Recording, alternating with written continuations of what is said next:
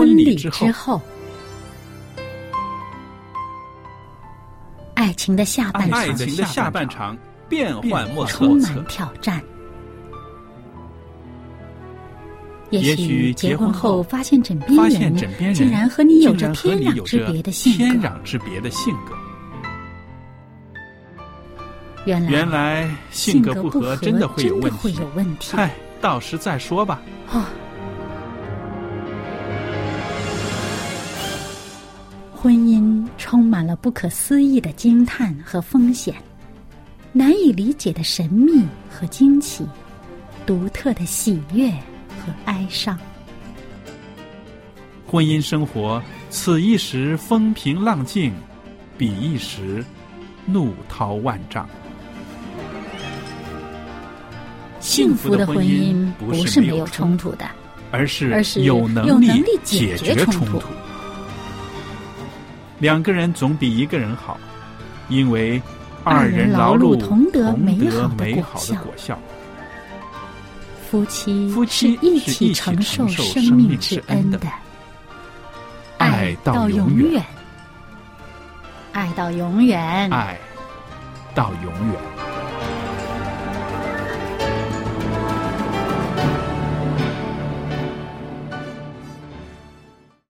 听众朋友，大家好，我是肖佳丽，在希望之声福音电台向您问安，也欢迎您收听我为您主持的婚礼之后节目。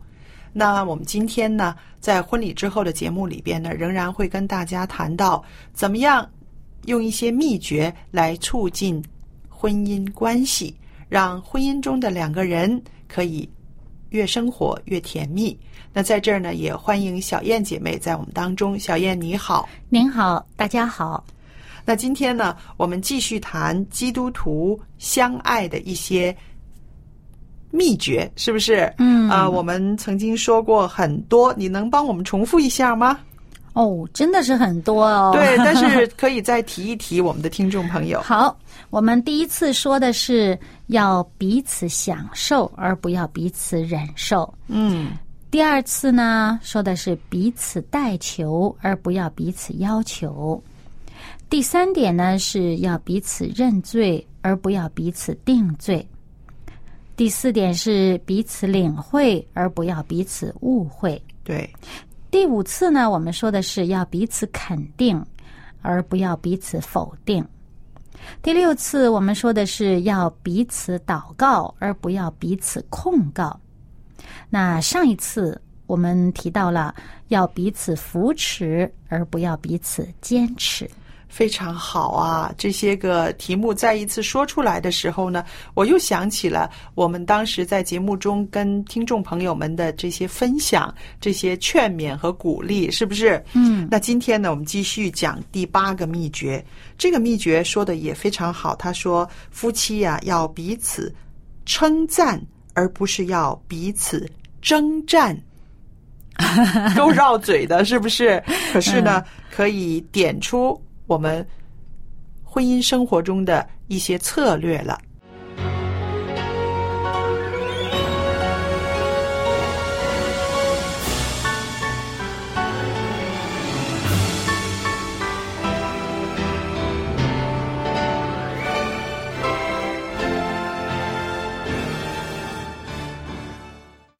那好了，说回到在婚姻中呢，彼此称赞。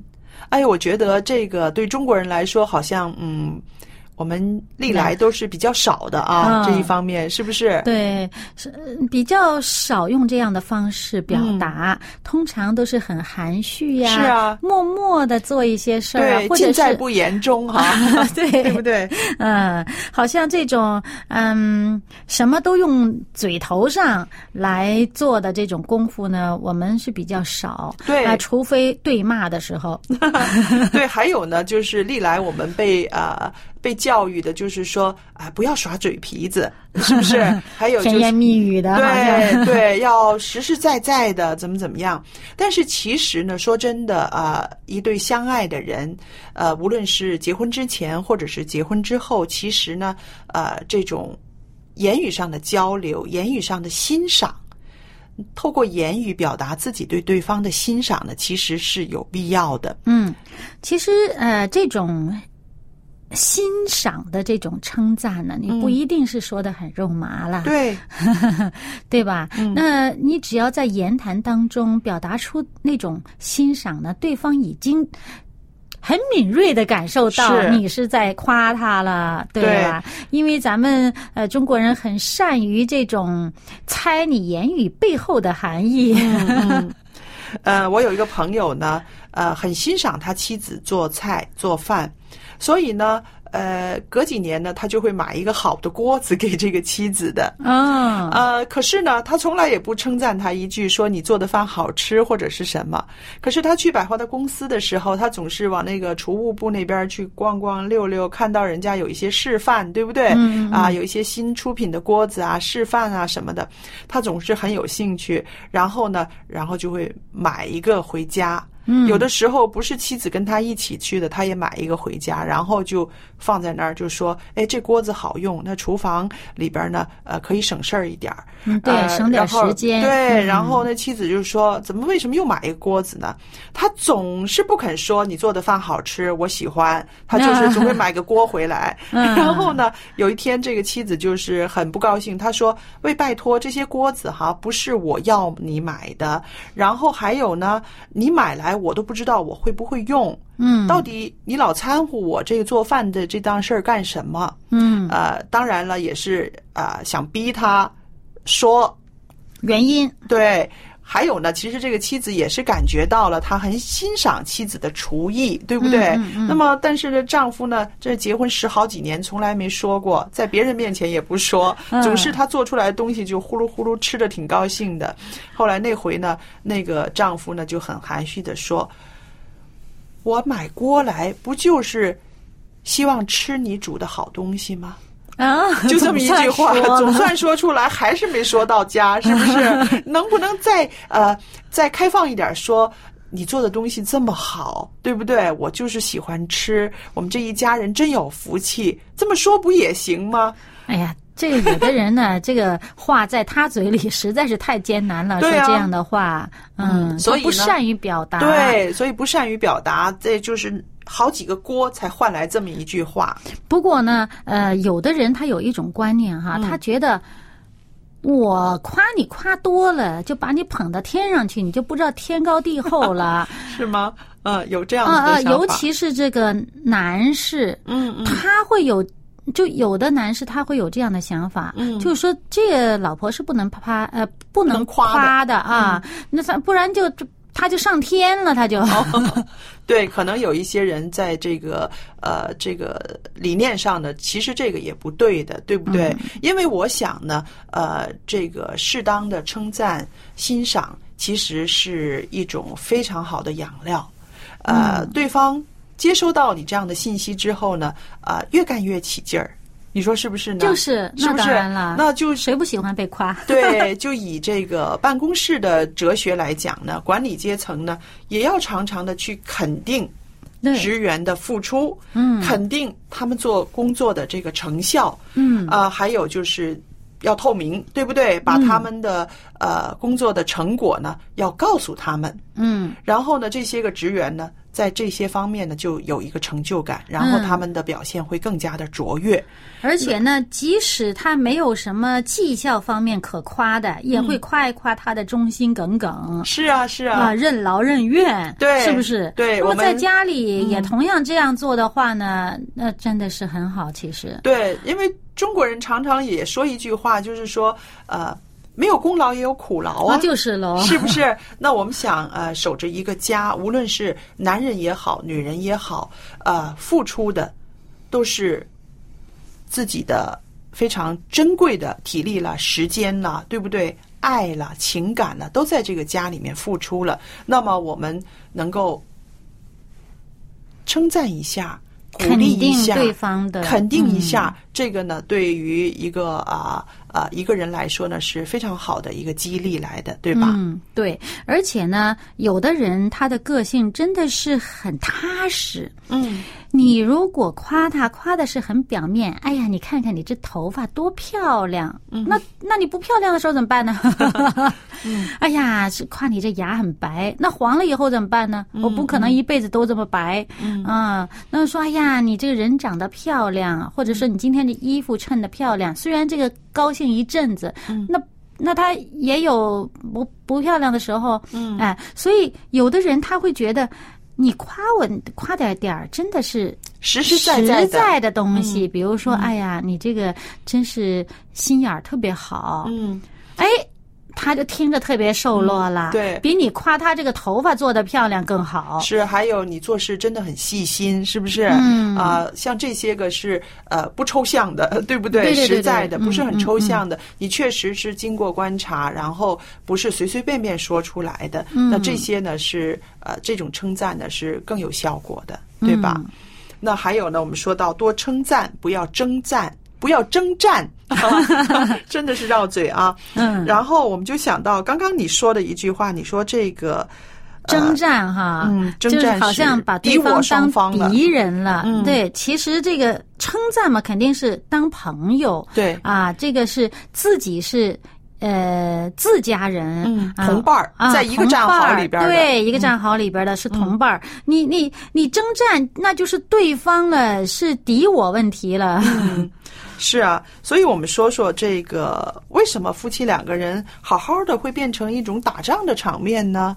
那有的时候呢，我想是一种啊、立足点，我看比较，嗯，你你你本身你的出发点就把对方当成对手了。嗯，对，是嗯，那就征战起来了，嗯。就还没打呢，先垒起这个战壕了，嗯。先对峙了，嗯。你这个心态上已经跟对方对峙了，对，嗯。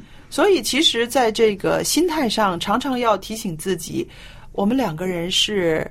应该彼此扶持的，应该是同同一个战壕里的同一个嗯战壕里边的，是荣辱与共的，对不对？同踩一条船，你这边折腾，他那儿不平稳了，你自己不是也容易掉下去吗？是，还有呢，我们就想到，其实有的时候呢，呃，是外边的一些因素呢，让两个人的距离越来越远。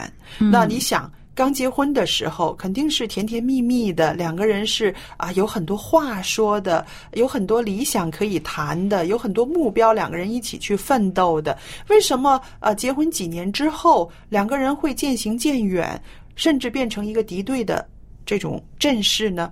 那我们看一看生活里边呢，确实有很多诱惑，嗯，也有很多让人很软弱的这个这个地方，是不是？嗯譬如生活的忙碌，对不对？嗯嗯忙忙忙忙顾不上，顾不然后就不耐烦了，对，不耐烦了，就听着对方说的话，对，都不顺耳了，看着对方做的事儿呢，都不顺眼了。是。嗯然后慢慢的还有呢，就是呃。婚姻里边，小孩子会出生了，对不对？嗯两个人的教育方式可能不大一样，嗯又或者是在孩子出生的时候，两个人也没有什么协调啊、准备啊、预备。那我们说这种孩子来了，要准备、要预备，不光是物质上的，这个心理上的、心灵上的。嗯呃，我看到不少夫妻呢，是因为孩子的出生之后呢，两个人的夫妻关系会渐行渐远，是什么呢？好像有的时候是妻子呢太关注孩子了，嗯忘了丈夫了。嗯又有的呢，丈夫呢是很不同意这个妻子的一些教孩子的方法。嗯呃，我最近跟一位父亲有谈话，这位做父亲的的啊、他的心理状态是非常有意思的，因为儿子很会弹琴、嗯拉琴，嗯很多乐器都很精通了，嗯才小学生哦。嗯那么当然，妈妈在这方面呢用了不少的时间功夫。嗯那这孩子是有天分，可是他是小孩儿啊，嗯还是母亲要付出很多的这个时间呐、不跟他一起练习呀、带着他去学啊。嗯那我问这个爸爸的心态是怎么样？他讲了一句，他很有意思，很坦白。他说：“当然，孩子有成就，我很高兴，但是对我来说，他有没有成就，我并不太在意。嗯，我在意的是回到家里有口热饭吃。哦，那我就想到啊，可能在孩子学琴呐、这些方面，他们其实是有分歧的，对不对？但是呢，也没至于说啊闹出事儿来。嗯。可是呢，在这些方面，其实呢，应该先有一个更好的协调，嗯，先有一个预备，然后呢，这个两个人的这个观念啊，嗯，着重点不一样。是。妻子呢很在意孩子的成就，尤其是未来的可可预见的这个成就。那作为丈夫呢，他对这个不是太看重，他可能觉得孩子有没有成就都是我的孩子，我都欣赏他，我都爱都他爱他。他将来成了一个什么演奏家，或者成了一个什么很知名的人士，嗯我很高兴。但是他平平无奇。一个普通人，我也很高兴，只要他还是一个好人，他没有学坏，对啊，我就很高兴了。那么我更喜喜欢我每一天的生活的这个质量啊、这种快乐更重要。那么当然，小孩子这个太太陪孩子练琴，可能有很多时候会充当了一个老师的身份呐、或者一个督监督者的身份、督促者的身份，就变成了这个家里面的气氛有时候会比较严肃。嗯，啊，反而这种快乐的。呃，这种呃成分就淡了，就少了。对那么反而作为这个丈夫，就是他们两个人的侧重点不一样。对，嗯所以我自己就说，当然了，他们是呃还是呃很好的夫妻，但是如果有的夫妻呢，也可能会因为这样子的事情呢，会慢慢慢慢两个人变得有冲突不止。漠不关心也不一定，对不对？嗯那所以我们就是说，像这些生活中的出来的事情哈，不是说啊、一下子就会有冲突的，慢慢的，对不对？嗯那还有呢，呃，我刚刚说到的就是啊、呃对孩子的教育啦，迎接新生命啦。那其实还有就是姻亲的关系，是不是？啊、自己的爸爸妈妈跟他的爸爸妈妈，然后这些姻亲是不是能够融洽，关系是不是和好？那么其实都可能会让夫妻两个人变成了一个敌对的这样子一个位置的。是吧？所以我们就是说，在婚姻生活里面，这些因素的确会影响两个人的情感。那么，怎么样排除这些因素的困扰，能够让两个人常常的会有这种合作伙伴的这种感觉的话呢？的确是需要经营的，嗯不只是要提醒的，而且还是说真的要做出来的，嗯，对吧？对，就是说很多事情呢，呃，还是要看自己这个定位在哪里。你把自己定位在跟他是同一个战壕里的伙伴儿，大家是同舟共济的关系哈。那个，那么这个事情呢，你的看这个问题，这个看法就会不一样。嗯嗯，你就有很多的这种不耐烦就已经不见了。嗯因为当你不耐烦的时候，你嫌弃的心态，嗯啊，然后呢，这言语上就会有一些抵触。就会出来了，就会容易挑对方的毛病了。那么，像比如说我，呃，知道有一对夫妻哈，嗯这个太太也是在生孩子以后呢，嗯，呃，当时本来新生命降生，俩人都挺高兴的，是。但是因为她丈夫呃，在这种就是在妻子刚刚生完孩子没多久，嗯。她丈夫其实是做了一个什么决定？嗯这个妻子呢，当时心里边很不高兴，觉得这个丈夫呢背着她做了这么一个决定，嗯她就非常的不满。本来两人恩爱的不得了，嗯但是就因为她丈夫做了这么一个决定之后呢，这妻子就觉得这个丈夫怎么可以？你怎么可以？在这样的状态下，你做这么一个决定，没跟我商量，你就自己决定了。嗯于是从那儿以后呢，这妻子就开始挑丈夫的毛病，哦，凡事挑剔，嗯嗯，然后动不动就呃，就总而言之呢，就是呃找不痛快吧。嗯。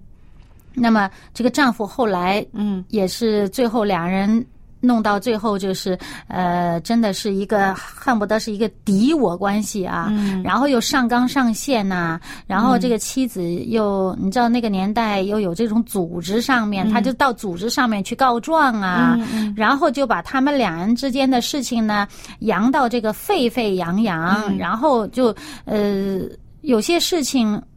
就是说，没有的事，他也就弄得好像有这个事儿，然后呢，小事儿呢也弄得很大的事儿，然后就懂左告状右告状，那个哎，破裂了两个人的关系呃，最后弄到就是结离婚了。嗯。离婚了呢，其实他这个妻子呢是并不希望到最后一个不可收拾的地步，她只是想要压制她的丈夫，说你不可以不尊重我，嗯。啊。但是最后你把对方逼急了，那这个对方就更是不肯呢，对呃屈服。那其实我们看看这个事情的最焦点的地方，就是当初的那个决定，是就不是？差在那一步。但如果是当时可以把那一个呃困难解决的话，可能后边就没有这么痛苦的一段婚姻了。其实对了，就是这个妻子把自己放在了丈夫的对立面，嗯，就变成有事儿没事儿都要找对方的因。为我想是因为她觉得那个丈夫当初是刻意的，你是刻意这样子做的，嗯，所以她就心里面从头到尾没肯原谅他，甚至也没有听他解释，嗯，是不是？所以这样子的话，就变成那个立场很坚定的，嗯。认定了对方就是呃冲着我来的啊，而且她就是要打击她的丈夫，然后自己打击不够力，还要借着组织的力量去打击，最后没有办法，最后她丈夫说不行，我一定得跟他离婚，不管你组织做什么决定，我要跟他离婚。最后真正离的时候，这个做妻子的很失落哦呃。真的很失落，对她一点儿也高兴不起来。对，因为她本身只是希望通过打击她丈夫，让她丈夫屈服于自己。谁知道她丈夫最后跟她离婚？我相信你说的这个例子呢，其实呃，在世界上很多角落一直在在重演着。很多时候，呃，一些人就没有转过弯儿来，就以为啊，如果有一天他屈服了。我就怎么怎么样了，嗯对不对？我们的婚姻就会怎么怎么样了。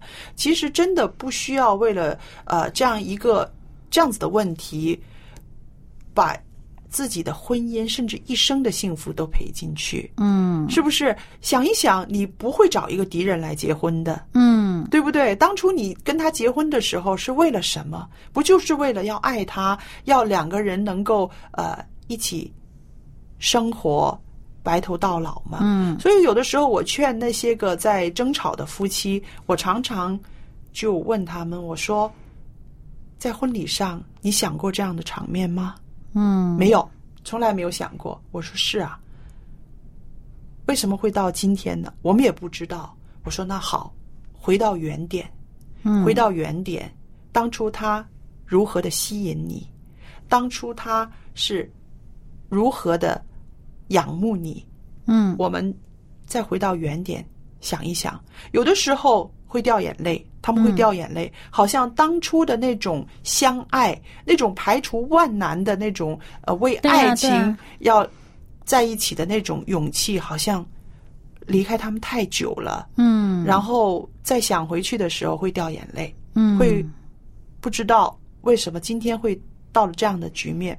那我就想，如果我们常常会回顾回顾我们相爱的时候的那些情谊的话呢，这对于我们的婚姻的质素来说呢是有好处的。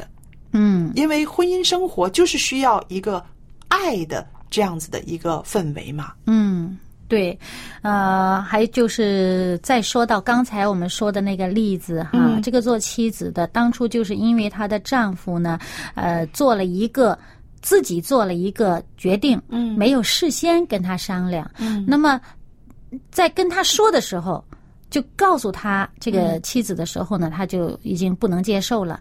但是其实如果真是本来他们俩是爱是很深的，嗯也是经历过非常非常多的艰难困苦，才能结合那的。到最后，而且这个孩子生这个孩子的时候。不是第一胎嘛，因为是后后面第几胎了。那么当时因为妻子还是比较这种呃呃呃呃，你知道她在这个生孩子以后啊，情绪方面还是会有一些波动荷尔蒙的作用，嗯。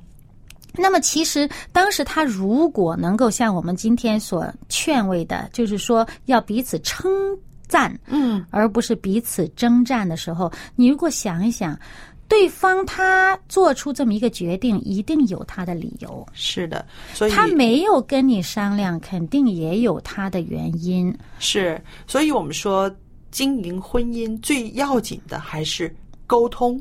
嗯，学会看到他。背后的原因可能是值得你称赞的。是啊。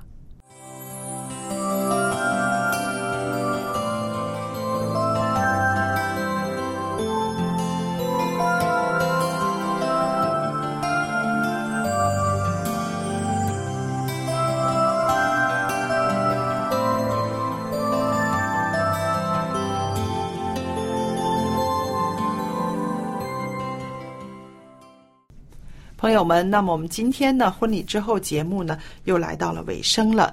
我和小燕呢，都祝福大家，在你的婚姻生活里边呢，我们每天充满了夫妻彼此的称赞、欣赏，还有爱惜，是不是？嗯。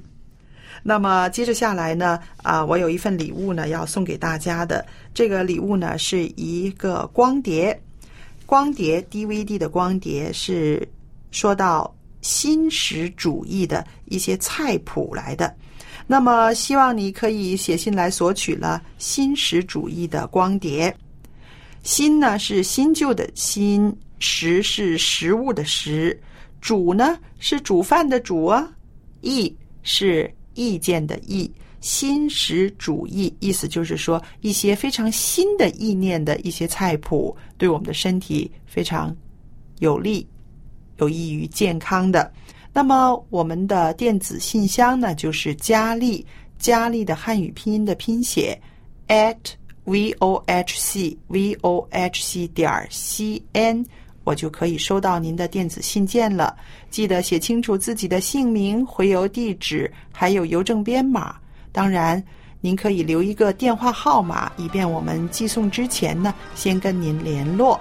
好了，今天的节目就播讲到这儿，谢谢大家的收听，我们下次再见，再见。